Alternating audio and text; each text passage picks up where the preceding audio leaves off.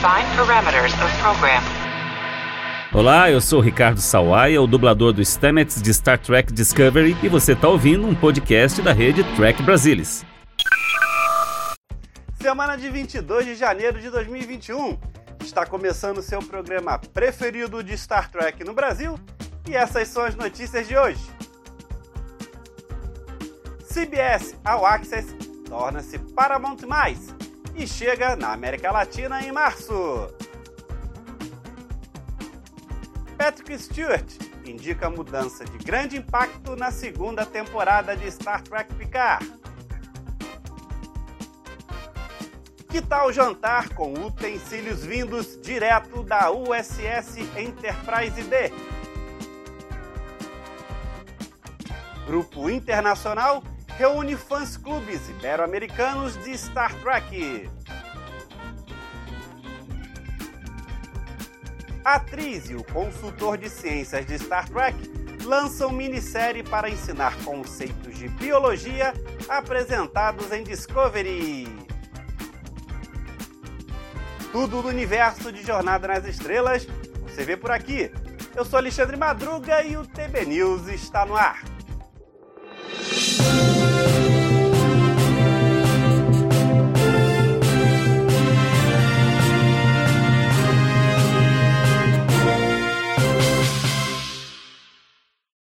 Se você é um verdadeiro Trek apaixonado e está procurando atualizar sua mesa de jantar para os padrões do século 24, a Uconic, licenciada de Star Trek, lançou um novo conjunto de peças de jantar saído diretamente da Enterprise D.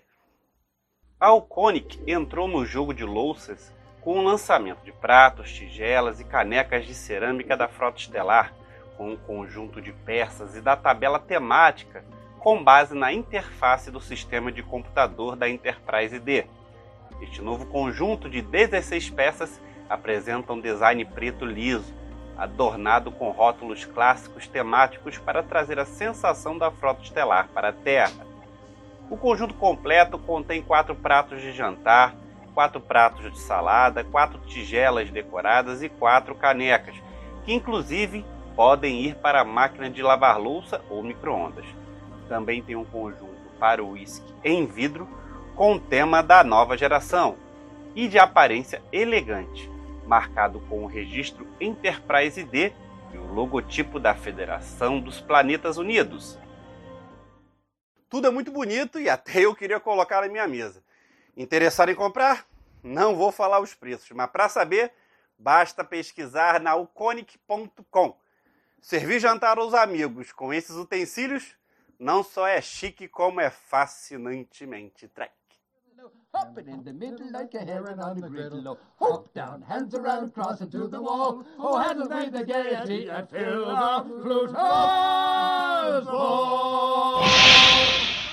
Se você é um fã do universo Star Trek, então a ciência do mundo real é provavelmente algo que você também tende a achar fascinante. Desculpe o trocadilho. E uma nova minissérie em vídeo foi lançada esse mês que mistura os dois mundos. Dirigido pelo professor de biologia da Duke University e consultor científico de Star Trek, Dr. Mohamed Nur, ao lado da atriz Jane Brooke, Almirante Cornell de Discovery, se uniram para criar uma nova minissérie de vídeos do YouTube para ensinar, na verdade, os conceitos da ciência mundial. O novo programa será uma série semanal com cerca de 30 minutos, cobrindo a biologia através das lentes de Star Trek Discovery, junto com anedotas dos bastidores da época em que a Almirante esteve no programa e a carreira da atriz. Os vídeos não serão uma explicação de cenas de episódios de Discovery, hein? É mais sobre o uso de representações na tela como trampolins para ensinar biologia interessante do mundo real. Os vídeos cobrirão de um a dois episódios de Star Trek Discovery por vez e fecharão com insights de Jane sobre atuação e produção. Então, ela e Mohamed se alternam assumindo o papel de aluno e professor de seus respectivos ofícios. O programa será transmitido pelo canal do YouTube Biotrek Explains, Star Trek e Ciência sempre teve tudo a ver. E assistir o universo Trek pelos olhos de atores e de especialistas Na ciência, é claro que é imperdível. Com certeza é muito bom. What's it like to shoot a show? Totally, totally. Well, thank you all for watching this Thank intro you. video. Hope you enjoy the series and live long and prosper. Live long and prosper. Thank you.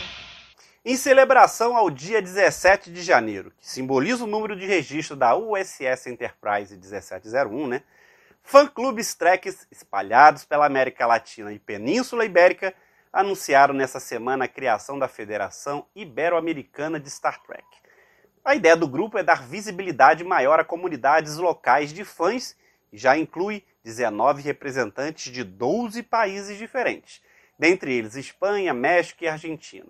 No Brasil, único membro de língua portuguesa no momento, já participaram fã-clubes Nova Frota, Star Trekkers e Base Estelar 47. O projeto lembra um pouco a antiga International Federation of Trekkers, que operou nos anos 1990 e chegou a ter a USS Brasil, grupo coordenado por Ralph Furtado, como representante nacional.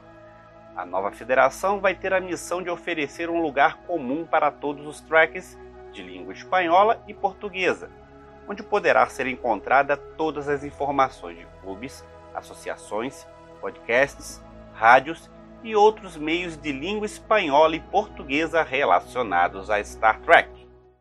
A federação reúne mais de 20 instituições relacionadas ao universo de Star Trek, que estão diretamente ligadas à promoção de Star Trek ao longo de toda a América Latina e na Espanha. Já há vários meses que nós estamos nos reunindo nesse intuito. E agora, nessa data especial de 17 de janeiro, 1701, nós então anunciamos publicamente um lançamento global da federação, que é a primeira instituição de sua natureza no mundo. Novos grupos que queiram se associar devem enviar mensagem para o e-mail que está aqui embaixo da tela. O plano é, em breve, ter um formulário online para facilitar cadastramentos. A Federação Ibero-Americana realizou um evento online e deve promover um novo encontro em 5 de abril, data que celebra o primeiro contato entre humanos e vulcanos dentro da mitologia da Jornada das Estrelas.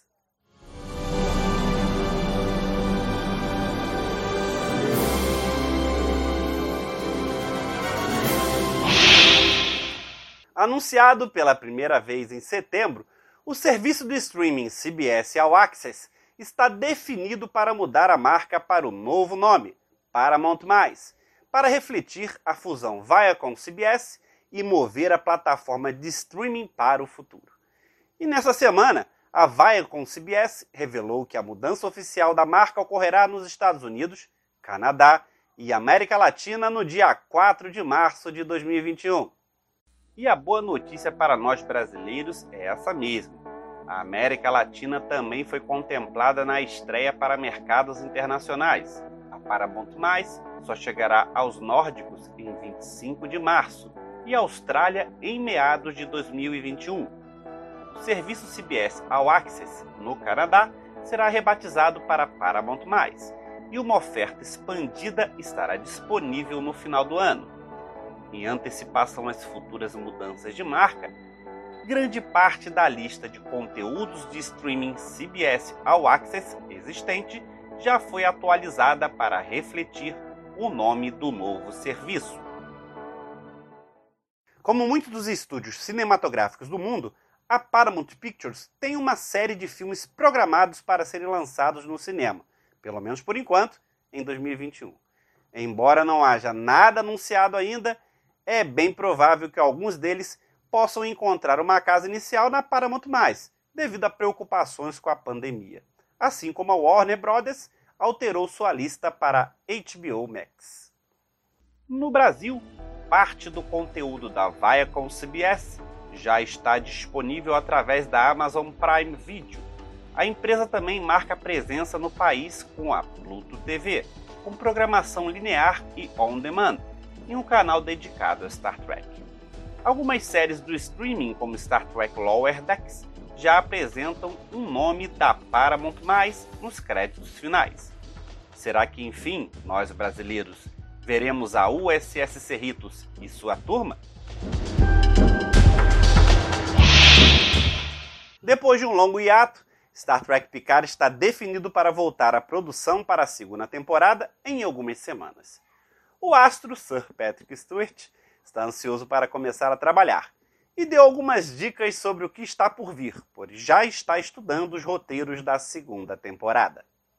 Esse tempo de inatividade é o período mais longo sem trabalho em minha carreira, mas nas últimas semanas fui chamado ao estúdio para fazer ajustes de figurino. Acordei às duas da manhã em que tinha que dirigir até Santa Clarita, tão animado que estava participando de uma sessão de figurino. Não era a mesma coisa que andar na frente da câmera e ter que representar um papel, mas as rodas estavam começando a girar de novo e me senti muito bem. E agora tenho cinco roteiros do show e diferentes rascunhos desses roteiros. Todos os dias passo horas com eles. Quero trabalhar. É para isso que estou aqui. É o que eu faço. Eu quero um script na minha mão. Eu quero atores na minha frente. Na verdade, acho que os primeiros dias podem ser um pouco desafiadores, por causa de como voltaremos ao que estávamos fazendo antes mas nós temos um elenco extraordinário. Todo mundo já sabe que no final da primeira temporada, Jean-Luc Picard foi ressuscitado em um corpo de Golem, sintético, né? Gerando muita discussão sobre como esse novo androide Picard é diferente do original. Quando questionado, Stewart revelou uma discussão que teve sobre isso com o produtor executivo Akiva Goldsman e o novo showrunner Terry Matalas. Essa é uma questão que levantei com a Kiva e Terry, quando nós três estávamos discutindo o roteiro. Eu queria saber exatamente o que eles fizeram comigo quando salvaram minha vida. E havia alguma chance de que isso pudesse ter um impacto na personalidade ou no comportamento de Picard. Eles sentiram que provavelmente não, mas está lá como uma opção, caso precisemos tomá-lo. Mas também há outro aspecto humano sendo introduzido na segunda temporada sobre a qual não posso falar, mas vai ter, eu acho, um grande impacto. Há um forte elemento de um futuro melhor em todas as versões de Star Trek, mas está passando por uma pequena transformação no momento, pois estamos trabalhando na segunda temporada de Picard. O mundo ao nosso redor não é tão calmo, paciente e democrático quanto antes. Existem questões que são muito contemporâneas. Não estamos nos sincronizando com a política europeia ou americana de forma alguma, mas há uma sensação de que as coisas deram errado e precisam ser recolocadas nos trilhos. Espero que isso tenha um impacto benéfico no nosso público quando eles assistirem. Não fazemos palestras para as pessoas, contamos histórias. Esse é o nosso trabalho. Mas espero que haja uma sensação, eu tenho certeza que vai, que temos problemas, e há problemas, e há injustiça no mundo. E temos que resolver isso, se pudermos. E aquela cena final memorável com o comandante Data, hein? Eu considero uma das cenas mais bonitas de Star Trek junto com a morte do Spock em A Ira de Khan. E Patrick também falou sobre como foi emocional para ele pessoalmente filmar a cena com Picard e Data no final da primeira temporada. Aquela longa cena, acho que foram sete páginas, o que é longo para uma série de TV, no final da primeira temporada, quando Brent e eu estávamos sozinhos no set, e foi quando Data me disse o que queria de mim. Acho que foi um dos meus dias mais felizes em um set de filmagem. Porque não apenas a escrita era notável, complexa e bonita, mas eu estava compartilhando não apenas com um personagem de data que eu admiro, mas com um dos meus amigos mais queridos e amados, Brent Spiner. Tudo se tornou quase opressor. Bem no final da cena, eu saio pela porta e o deixo, e então eu me viro e digo: Adeus, comandante. E por várias tomadas eu não pude dizer. Eu não conseguia pronunciar as palavras. Eu me senti tão emocionado. Foi exatamente como Star Trek Nemesis. E eu tive uma cena com Jonathan Frakes em minha sala de preparação e estávamos nos despedindo. E Hiker me disse: Foi uma honra. E eu tive que dizer: Não, a honra é toda minha. E novamente, foi demais.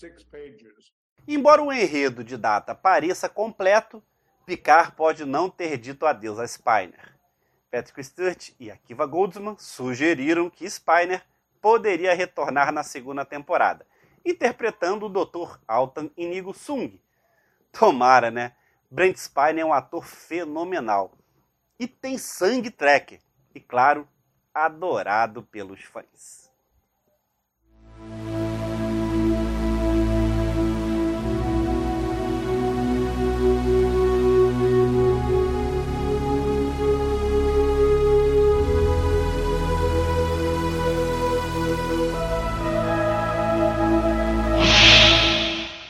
Estamos sem produções novas saindo de Star Trek no Brasil.